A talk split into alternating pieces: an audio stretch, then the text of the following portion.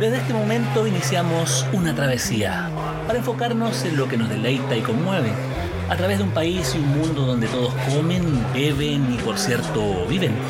Es una ruta donde brillan las sensaciones y a veces se consiguen certezas, lo que nos provee el largo y sinuoso camino del gusto. Soy Carlos Reyes Medel y les invito a relajarse, disfrutar, porque acá parte Viaje al Sabor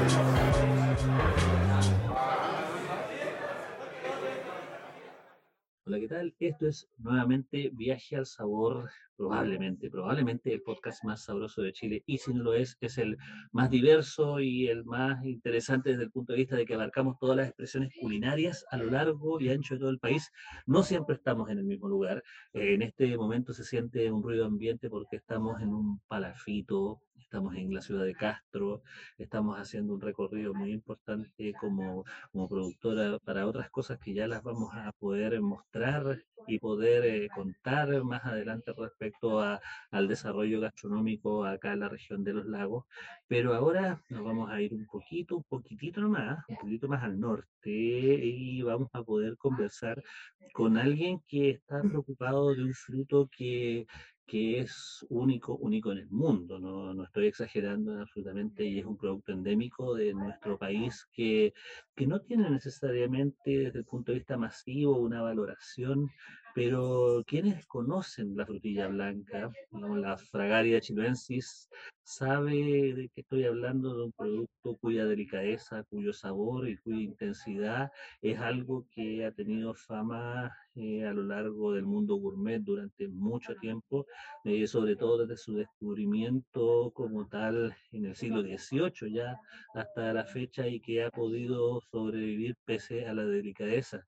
¿Y por qué estoy hablando de la frutilla blanca? Porque empezó en algunas partes de Chile la temporada de cosecha y es una cosecha tan delicada, es un proceso tan largo y entretenido que, bueno, eh, vale la pena poder hablar de este producto y por eso estoy al otro lado de la línea con María José Romero.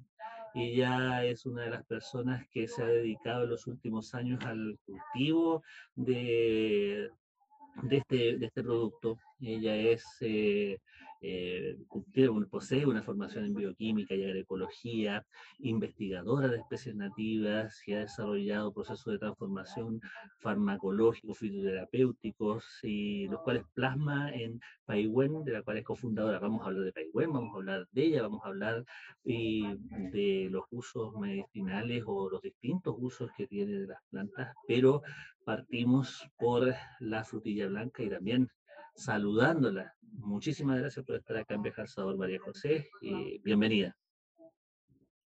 Hola Carlos y a todos los auditores que mm, se conectan a través de, tu podcast. Es un placer para mí poder estar conversando contigo y más es una dulzura poder llevarles este mensaje que es también bastante tierno, bastante acogedor es muy cálido, lleno de cariño. Contar esta historia es contar una historia de una resistencia dulce, digo yo, así me gusta definirla. ¿Por qué una resistencia dulce? Lo primero que dice, porque obviamente estamos hablando de un producto, yo hablaba de la delicadeza, yo creo que tiene que ver un poco con eso, con, con, el, con el tratamiento que se le da a este producto y, partamos por, por, por, este fruto. Eh, ¿Cuáles son las características que, que lo hacen ser merecedor de tanto cuidado y de tanta resistencia? Yo siempre defino a Quillén o Fragaria chiloensis, F chiloensis, que es para diferenciarlo un poco también de su hermana silvestre, que es la Fragaria chiloensis F patagónica, que es la frutilla también nativa silvestre, pero es su hermana silvestre, no domesticada. Eh, y la resistencia no tiene por qué ser un proceso áspero, la resistencia también puede ser un proceso dulce. Eso también me gusta como dejarlo como, como una enseñanza, porque uno también puede resistir a través de la virtud. Y la historia de esta especie, que fue domesticada en tiempos prehispánicos por el pueblo mapuche, es una historia de resistencia. Como bien decías tú, eh, fue descubierta, entre comillas, em, por ahí por 1760, mil, em, por un ingeniero francés que vino en una expedición eh, geopolítica a las costas de Chile-Perú, que era el señor Fresier, y él por ahí por Contulmo em, descubre esta especie de, de, frutillas, ¿no? De, de, fragaria, que le llama mucho la atención, primero por el tamaño, por el dulzor, eh, que era muy distinto a la frutilla vesca, que, que era la popular en Europa en esa época, y con un espíritu botánico único, se lleva algunos ejemplares que eh, de, de, distintos isotipos de Fragaria chiloensis que eran cultivados en la zona, ¿ya? Eso es importante porque no, no quiero que esto pase así como por alto, no es que esta frutilla no haya estado en contacto con el ser humano. Esta frutilla fue reconocida, fue llevada a los huertos, eh, porque el pueblo mapuche tenía una historia agrícola y una forma de hacer agricultura Em, ya sea agricultura de claro de bosque o en huertos o agricultura semi-extensiva que estaba asociada a las comunidades ribereñas. ¿ya? Y muchas veces esa parte de la historia, como gran parte de la historia de las primeras naciones en este país, se pasa por alto. Está invisibilizada. Eso, también es, importante porque se nos enseña usualmente que, bueno, inicialmente es un pueblo que, que hace una, una, agricultura también complementada con la ganadería y que a su vez no era eh, lo que se entendía desde el punto de vista europeo, como era la agricultura. Me gustaría que me aclarara también ese punto como para después seguir hablando de, de, de la frutilla, digamos, en particular. Eh, bueno, sí, yo le recomiendo a todos tus auditores, eh, como en un espíritu también de nutrirnos, es que revisemos un poco la historia del pueblo mapuche, quizás escrita por José Bengoa, él explica muy bien eh, las comunidades ribereñas y el proceso, los procesos agrícolas o el desarrollo de la agricultura por parte del pueblo mapuche. y efectivamente habían distintos tipos como de asentamientos, estaban los asentamientos en las veras de los ríos, en las veras de los cursos de agua dulce, como la mayoría de las poblaciones.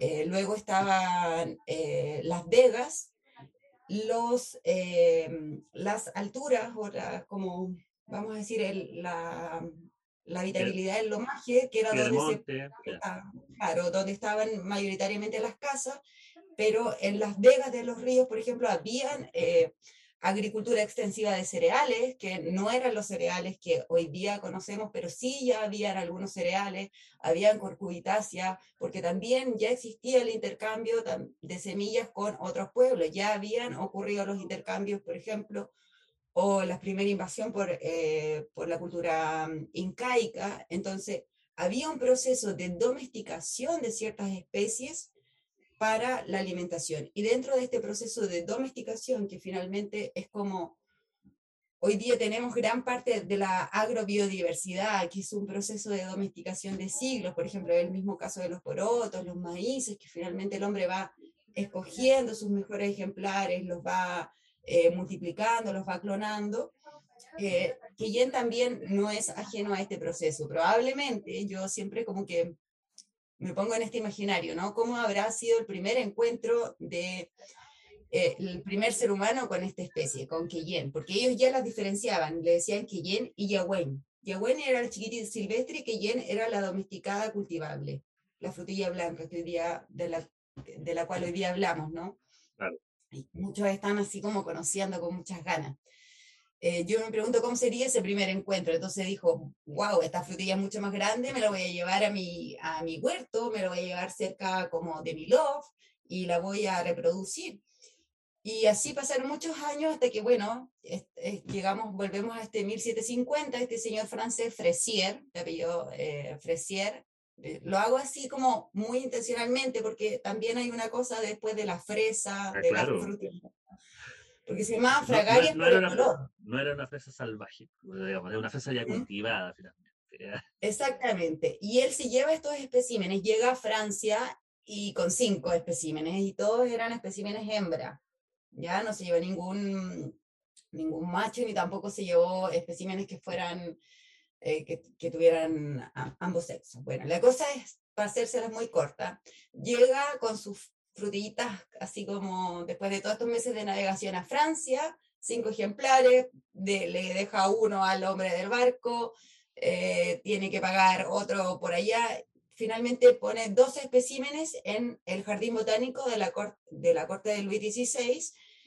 Y ahí dicen, wow, eh, mira, esta frutilla es mucho más grande, cuatro, no, a ver, la frutilla vesca es muy, muy chiquitita, casi como un centímetro, yo creo, de diámetro.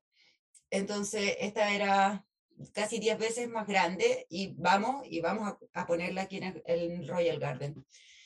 Y el desafío ahí fue poder hacer, eh, o sea, poder obtener frutos de esto, pero como eran hembras, entonces empezaron con procesos de hibridación.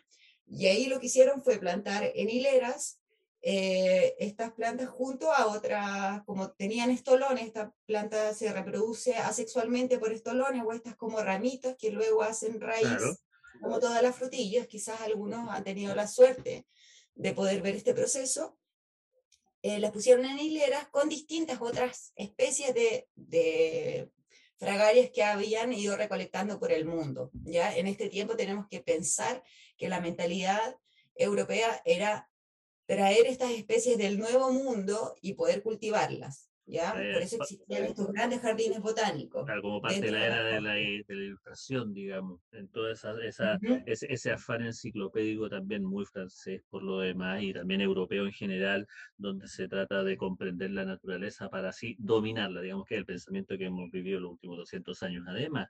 Entonces, tenemos, esta, tenemos este producto, tenemos este producto y, y bueno, sigue su evolución de, de, la mano europeo, digo. Claro, y en ese instante resulta que la ponen con otra especie también de este nuevo mundo, pero de Norteamérica, que es la fragaria virginiana, al lado de fragaria virginiana. Entonces es bastante es simbólico porque se produce el híbrido que es finalmente una frutilla roja que se llama fragaria, en términos científicos se llama fragaria por ananasa, eh, como por piña, vamos a decir, eh, que es el híbrido resultado de la, del cruzamiento de una especie del norte y una especie del sur.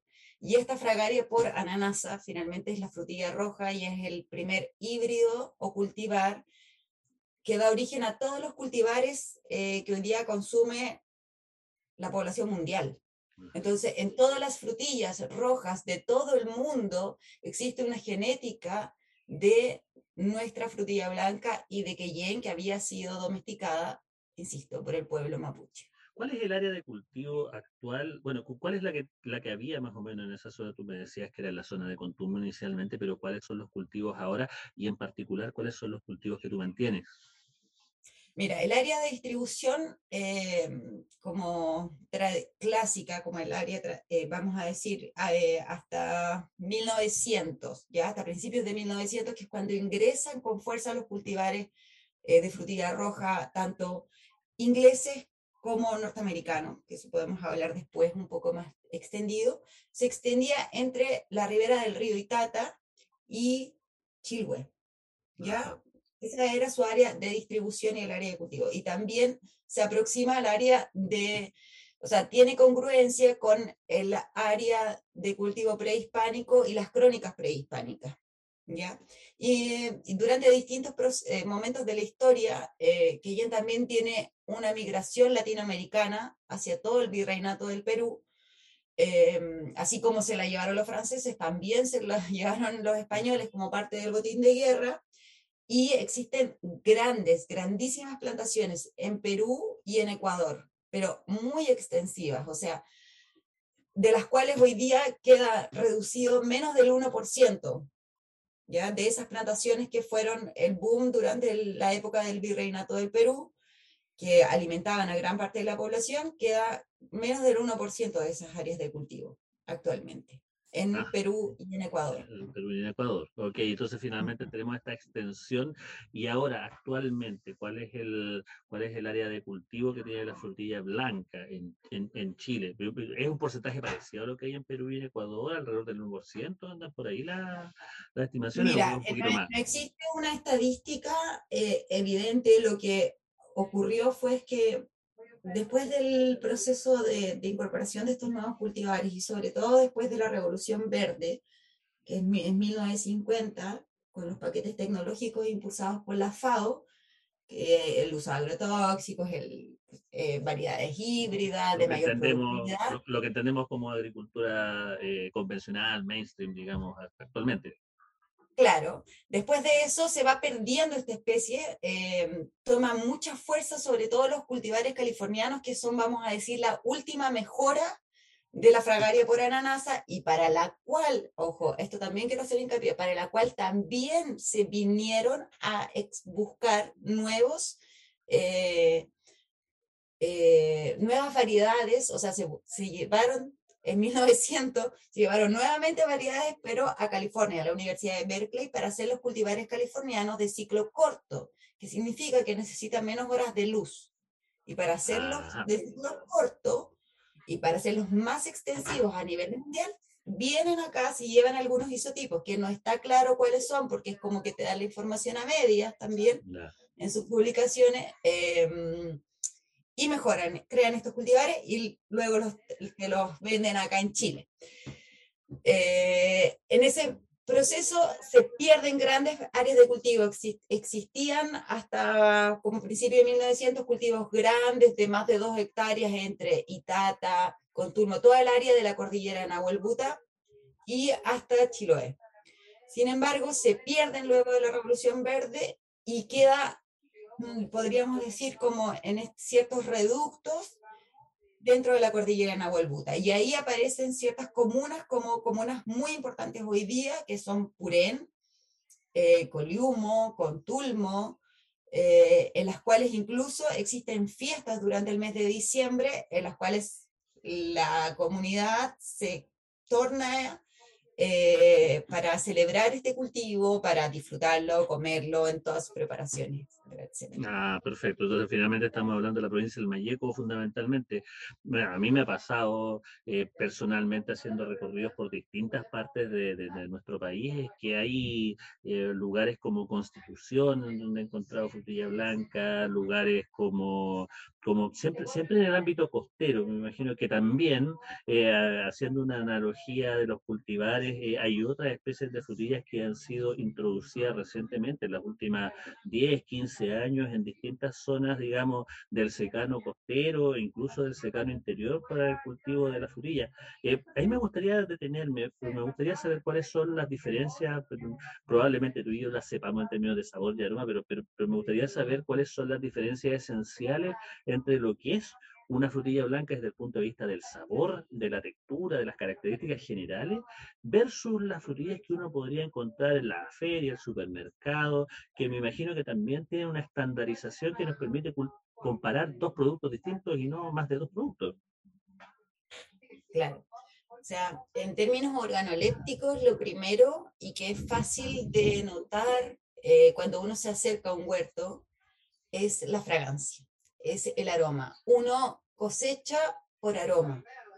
Y, y ese es un indicador que eh, es súper eh, decisivo en términos como del nivel de maduración. Entonces, es, es un perfume que es único y es un perfume que se expresa con fuerza en la fruta madura, no en la flor, no en la hoja, no en la fruta medio madurar. Es cuando es como que llega a su punto y explota en, en aroma, en fragancia.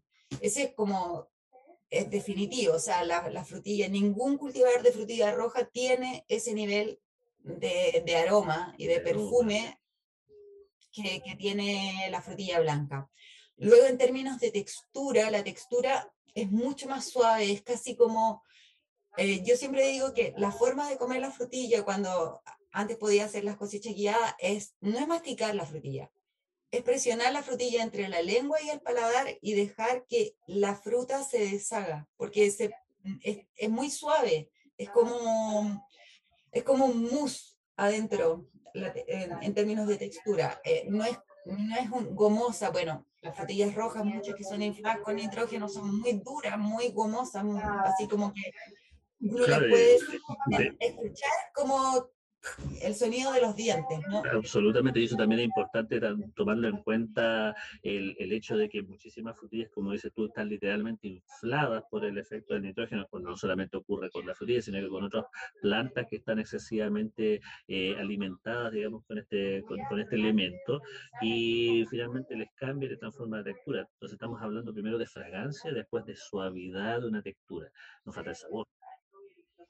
El sabor. Bueno, eh, el dulzor es 10 veces más dulce que una frutilla roja. Eh, cuando mm. está en su estado de maduración. Y además que es un dulzor porque como que tiene varios retrogustos, ¿no? Eh, como este, este, este podcast es de gusto, podemos darnos el gusto y el placer de hablar de todas las capas de sabor que uno puede ir sintiendo. Entonces, Efectivamente, quizás lo que primero uno encuentra es como este sabor dulce, pero luego hay notas ácidas como que te van eh, despertando el apetito porque te, te empieza a salivar aquí como en la, en la, mandíbula, ¿no? Ahí empieza como a hacer pilleo y luego está todo como un, un retrogusto anisado, eh, no sé, tiene, eh, tiene muchas capas de sabor. Podemos encontrar de, de, pronto, de acuerdo al nivel de maduración, sabores como piñas, así, eh, tiene un toque de cítrico con dulce. Y, y, eh, qué más podría decir, no sé, es que lo que me pasa a mí es que también estoy tan enamorada de la fruta que yo no soy muy objetiva. No, de hecho, bueno, por algo estamos conversando contigo, ¿no? No necesitamos desde ese punto de vista objetividad, estamos, estamos buscando precisamente cómo se desarrolla esa pasión que tienes tú respecto del producto para poder, para que nos la transmita y, y, que, y que, bueno, se genere el interés, porque, porque aparte de ese dulzor, yo podría agregarle el hecho de que tiene muchísimo más jugo también. hay muchos lugares precisamente ahí en mm. Constitución, ya, mira, si lo llevamos a una cosa más si yo me hago un ponche, digamos, si me hago un clérico frutilla blanca, estoy tomando una de las cosas más maravillosas que puedo tomar desde el punto de la coctelería popular chilena. Es una cosa maravillosa. y las mismas frutas al natural y obviamente que formen parte de alguna mermelada o de algún postre también ahí genera algo que, que realmente supera tanta, eh, con holgura, digamos, cualquier otra frutilla eh, que esté disponible en el mercado nacional, por muy madura que esté. Y ahí, María José, quería, quería detenerme un poco porque también siento que es algo que ocurrió conforme también hubo una promesa de la Revolución Verde. Estamos hablando de, de, una época en la cual se nos prometió eh, alimentos para, para, para toda época del año. Pasó con los tomates, pasó con las frutillas, pasó con tantos productos que tenían una época estacional muy, muy marcada y ahora eso ha cambiado eh, se, ha, se, ha, transformado en algo habitual en distintas épocas del año, pero eso no ocurre con la frutilla, por lo menos las frutillas que tú cultivas y los cultivares de, de, frutilla blanca. ¿Cuál es el proceso de la frutilla y por qué estamos hablando de ella ahora y no en otra época del año? Estamos hablando de ella ahora porque su época de cosecha es, esta, es, es diciembre. Eh, uno a través de esfuerzos como de manejo agrícola, de buenas prácticas agrícolas, lo que puede hacer es extender eh, la temporada más o menos desde el 15 de noviembre hasta el 15 de enero. Pero particularmente yo digo que la frutilla blanca tiene un proceso de una campana de Gauss, o sea, no sé si alguno ha visto que va parte, parte chiquitito y llega en un, periodo de tiempo donde hay una explosión, digamos, de, cultivo y, digamos, de cosecha y después vuelve a, la latencia propia del tiempo. Exacto, y el pic de esa campana está entre el 21 y el 25 de diciembre. Ah, o sea, ese es el momento máximo y en el cual también la fruta expresa todas estas características organolépticas que hablamos de sabor, de dulzor, de, eh, jugosidad, eh, de aroma, pero también de tamaño, eh, es, es, muy así, es muy gaussiano su distribución. Entonces, por ahí por Navidad es el momento, yo siempre digo que es como el regalo, si uno lo, lo quiere tomar desde un punto como más espiritual, es, es, un tremendo regalo que nos da la naturaleza en el, en el verano. O sea, desde la cosmovisión que lo queramos ver, si es que lo queremos ver como el cambio de ciclo, de temporada, eh, si es que lo queremos ver desde, una, desde el punto de vista de la cultura cristiana o, mm, del judaísmo, desde la cosmovisión que lo veamos, eh, no es una fecha casual tampoco. Es una fecha importante porque eh, estamos transitando, por lo menos en el hemisferio sur, hacia el verano y es como marca el hito, ¿no? Es como estoy en mi clímax y ahora tú vas a tener que seguir adelante y, nos encontramos hasta la próxima temporada.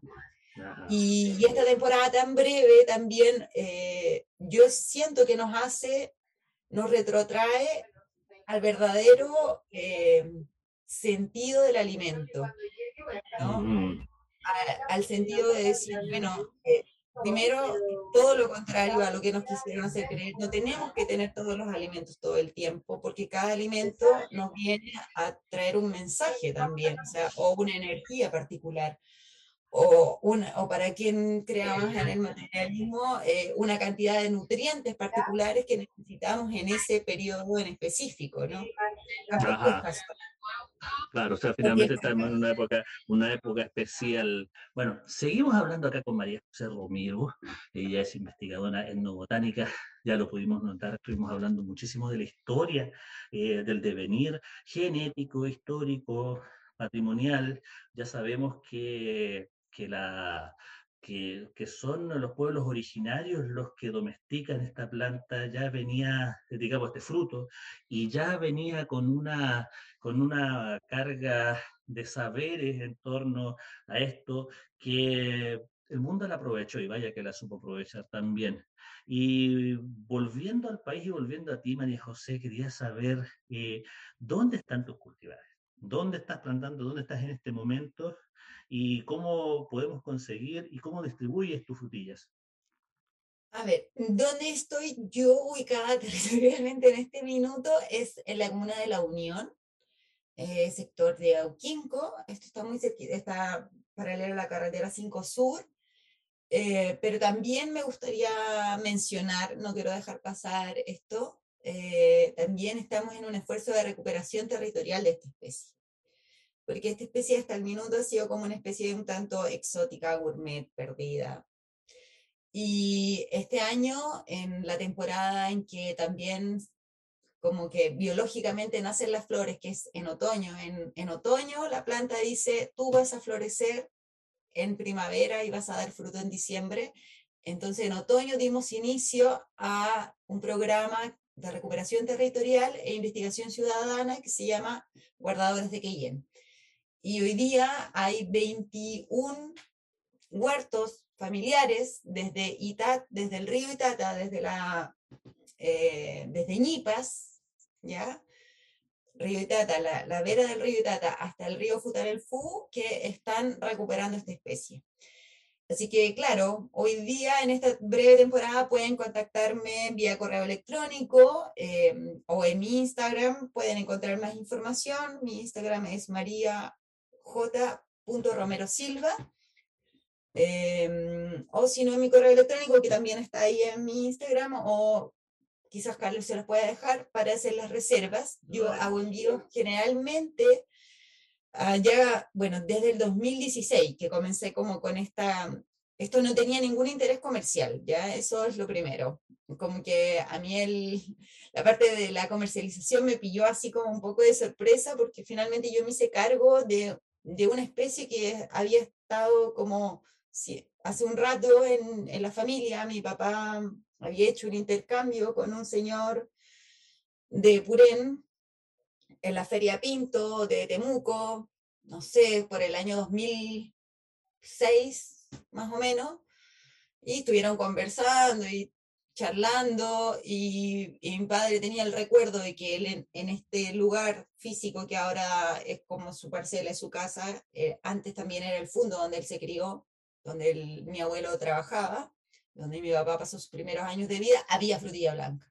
Y cuando él vio la frutilla blanca en, en la Feria Pinto en Temuco, se pusieron a conversar así como entre parroquianos y, y gente, gente del campo, y finalmente se había traído unas plantas, y cuando ya llegamos a este territorio, como a mi papá a pasar sus últimos años de vida, yo empecé como, hay que hacerse responsable de lo que es tener un pedazo de tierra, entonces hay que cultivar como natural.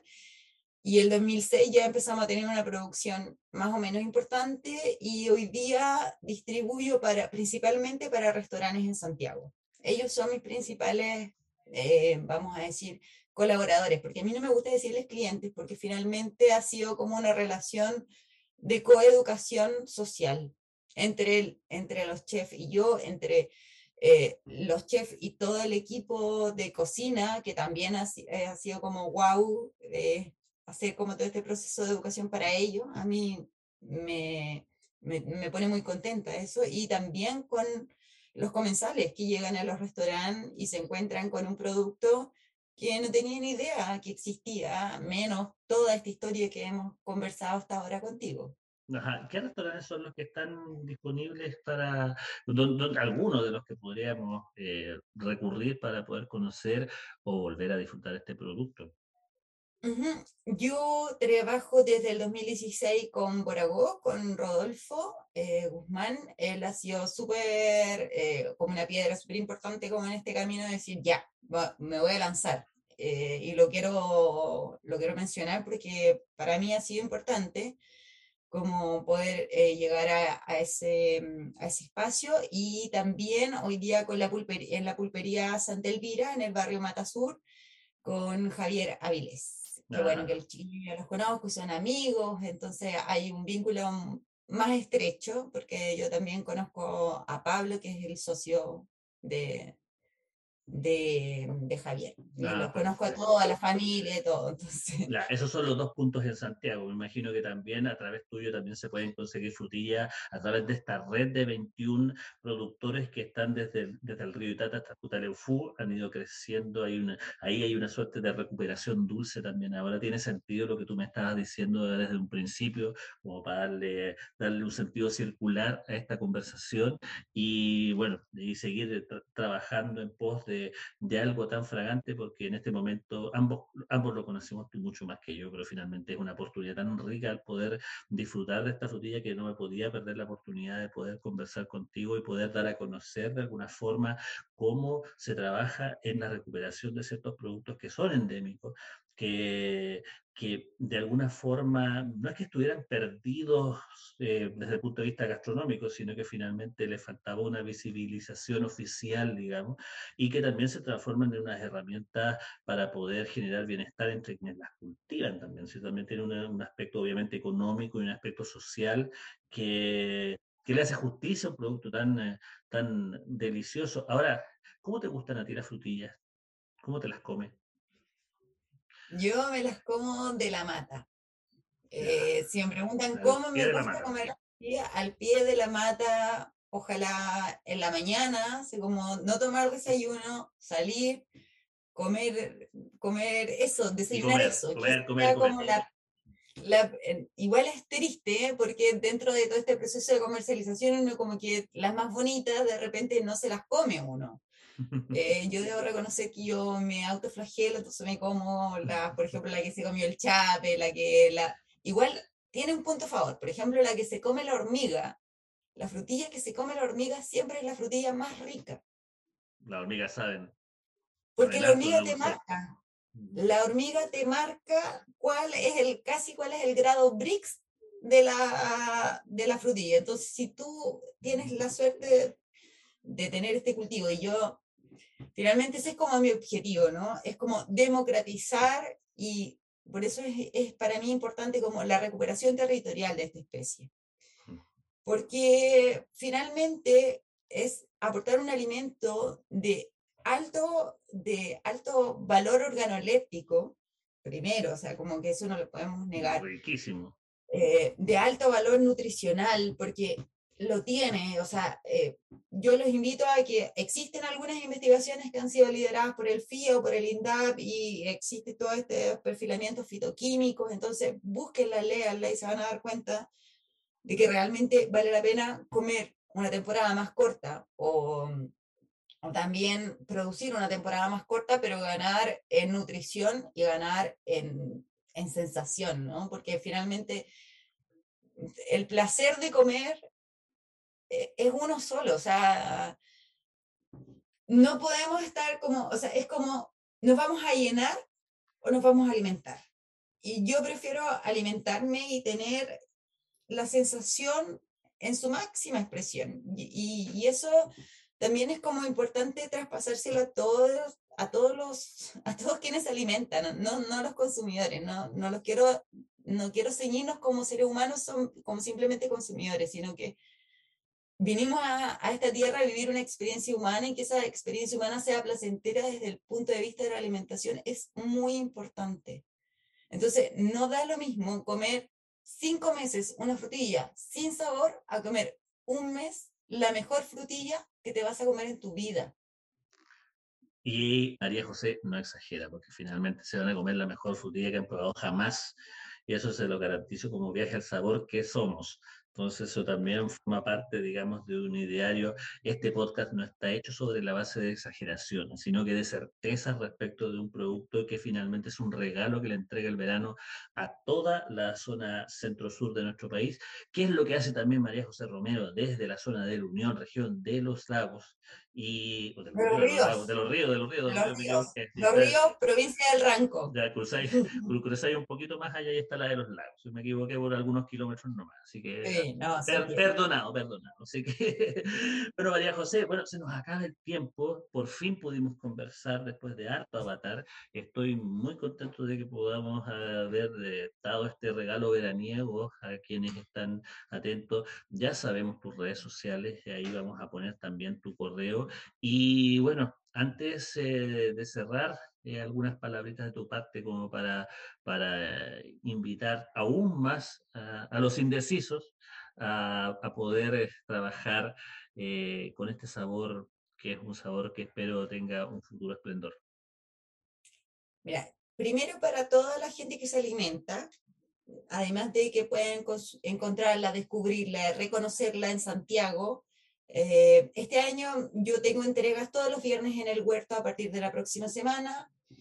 Además, eh, este año implementé un, o sea, siempre he tenido precios especiales para cooperativas de compra, para cooperativas de alimentación, porque la idea es poder impulsar circuitos cortos de comercialización, eh, impulsar la compra en cooperativa, son alimentos limpios además, eh, para un mensaje para todos los productores. Y aquí me quiero detener así como para todos los productores agrícolas, para todos los campesinos.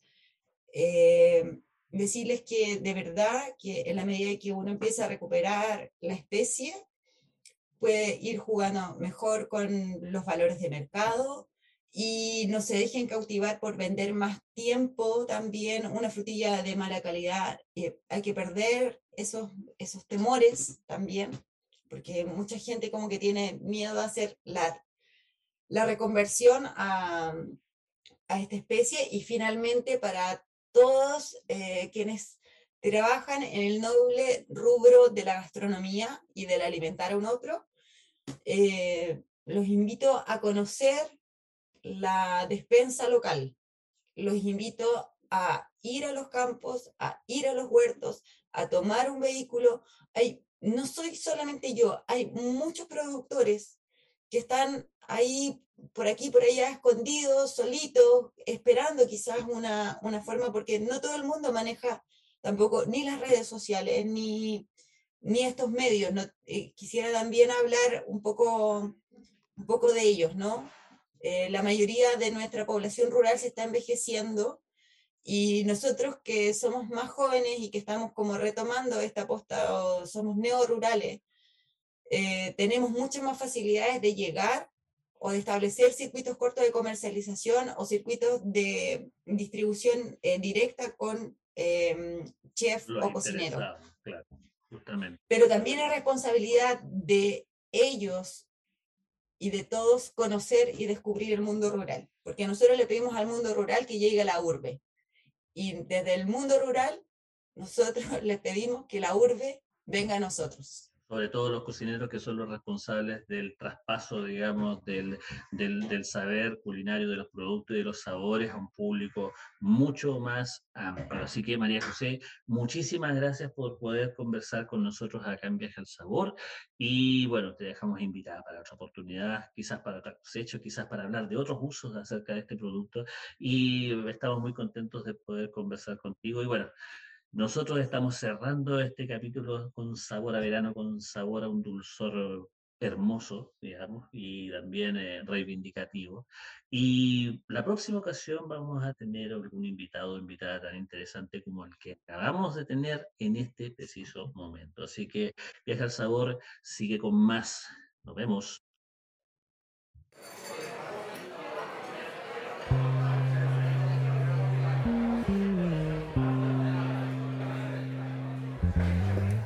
Vamos, pero solo de momento. En pocos días más volveremos a reiniciar este delicioso viaje al sabor. Seguiremos en la ruta porque comer, beber, aprender y disfrutar son la mejor parte del camino. Nos vemos.